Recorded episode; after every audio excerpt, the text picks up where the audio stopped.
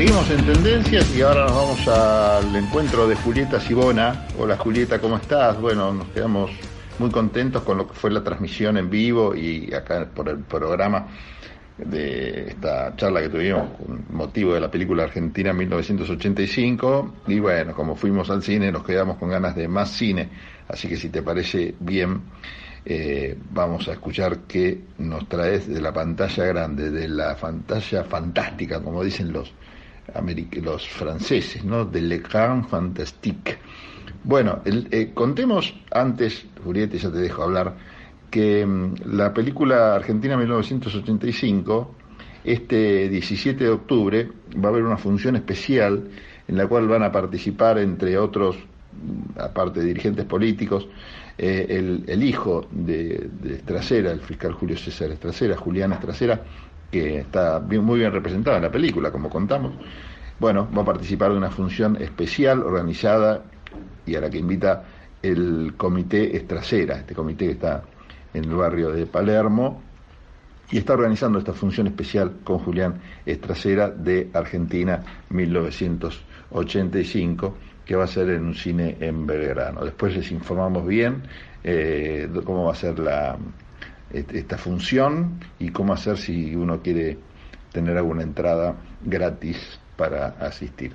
Así que me pareció interesante contarles, es el 17 de octubre, en nuestras redes sociales vamos a colgar toda la información. Bueno, ahora sí, Julieta, ¿qué traes de bueno para contarnos en materia de cine? Muy buenas tardes, Pablo y equipo, ¿cómo andan todos por allá? Bueno, yo nuevamente acá con ganas de recomendarles algunas películas para ver en el cine. Nos quedamos con ganas de ir al cine. Nos gustó volver al cine con Argentina 1985, muchos la vimos, muchos eh, también disfrutamos, aparte de la película, de la vuelta al cine, entonces se me ocurrió que esta semana quizás podíamos ir con algunas propuestas que están en salas, que son muchas, ¿sí? Porque hubo muchos estrenos la última semana, pero yo elegí dos especialmente que me interesaron mucho para comentarles, que me gustaron mucho, que son Enio, el Maestro, ¿sí? una coproducción entre Italia, Bélgica, Países Bajos, Japón, China y Alemania, con el guion y dirección de Giuseppe Tornatore. Seguramente te imaginarás para qué lado va esta película. Y la otra es El Chef, también una película no menos interesante, en este caso una película de ficción, eh, que es una, una coproducción, pero en su mayoría es del Reino Unido y tiene eh, como director a Philippe Barantini, y una película que ahora ya mismo en, en unos segunditos nada más te voy a contar de qué va. Bueno, arranquemos entonces por el chef. El chef en cuestión es un este, autoritario y carismático jefe de cocina que se llama Andy Jones, que va a estar trabajando en un restaurante en Londres en una de las noches más concurridas del año. Y nos va a mostrar un poco el, eh, todo el funcionamiento del restaurante y la parte quizás más engorrosa de los restaurantes que tiene que ver con las cuestiones administrativas, con las cuestiones de la distribución del trabajo, de cómo hacer para que los ingredientes que están disponibles puedan rendir y toda una serie de cuestiones que tienen que ver con el trabajo mismo del funcionamiento de un restaurante. Eh, por un lado, con lo que tiene que ver con la comida, con el recibimiento de los, de los comensales, pero también con el detrás de escena de este restaurante, ¿no? Y las relaciones interpersonales que se van a ir, que van a ir surgiendo ahí. Sabemos desde el principio de la película que este chef está con algunos temitas, este, por lo menos familiares o a resolver, que está bajo mucha presión.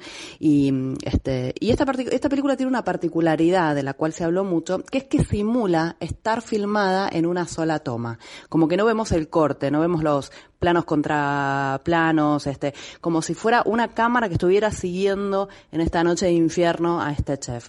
Eh, otra particularidad que tiene la película y quizás es lo que más me interesó es cómo plantean justamente las relaciones este, interpersonales y sobre todo las relaciones laborales que se van dando en este restaurante. Yo te cuento el argumento, quiénes son cada uno, qué les van pasando, cuáles son los problemas, cómo los solucionan o no los solucionan y perfectamente podría llegar a ser exportado a cualquier lugar de trabajo.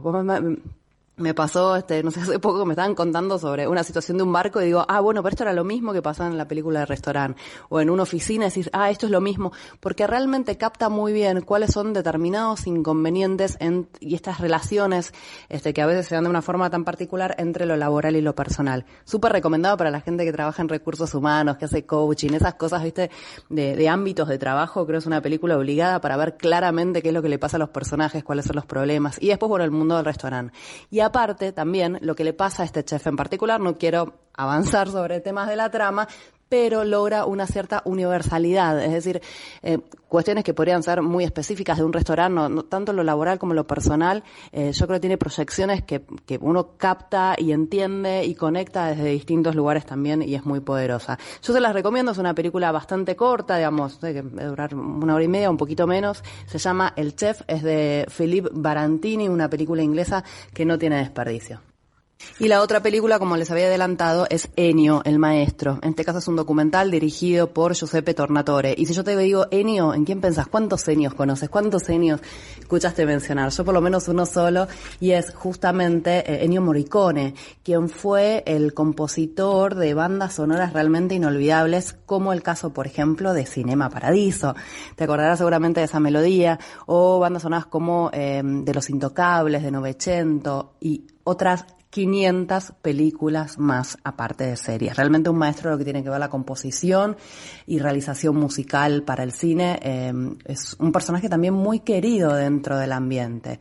Eh, en, el documental, el documental es bastante tradicional, bastante convencional, narrativamente por supuesto no aporta absolutamente nada. Tiene este formato este, de, cabezas parlantes, como se le dice, que son filmar a la persona hablando de otra persona, pero también está él eh, contando sus propias experiencias. Si nos metemos en su vida, no solamente de su quehacer artístico, sino también de su vida personal y, cómo, cómo jugó, no sé, su, su, infancia, su juventud, su formación, su, este, su padre, la gente que se fue este, cruzando. Realmente es muy emotivo y, y tiene algunas reproducciones también de eh, de, momentos musicales, de orquestas en vivo, que también son muy emocionantes.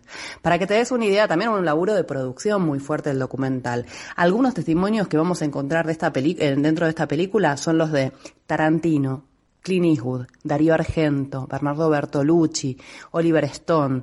Eh, bueno, la lista sigue eternamente muchísimas figuras que también está bueno verlas en, en, pantalla grande y también te lo recomiendo verla en el cine porque son esas películas que quizás si las ves en tu casa no le estás prestando tanta atención y, realmente está bueno ver eh, no solamente estos personajes que van a ir hablando sino también el tema por supuesto del sonido y esas pequeñas reproducciones que van a aparecer dentro de la película tampoco tienen desperdicio. Así que bueno, con esto me despido Pablo, estas son mis dos recomendaciones para esta semana para ver en salas de cine El Chef ¿sí? Y Enio, el maestro. Un beso grande y nos reencontramos la próxima. Bueno, gracias Julieta y para, yo creo que para cerrar semejante informe, nada mejor que ir a escuchar algún tema de Ennio Morricone, ese gran autor de tantas eh, músicas que han acompañado las mejores películas, ¿no? Así como otro de los nombres es Estoraro, en el caso de cuando tenemos que hablar de fotografía, creo que Morricone se ha convertido en también en casi eh, tan importante como el director, ¿no? Si uno ve o busca las películas de, con música de Ennio Morricone se da cuenta que son eh, muy buenas piezas cinematográficas en general.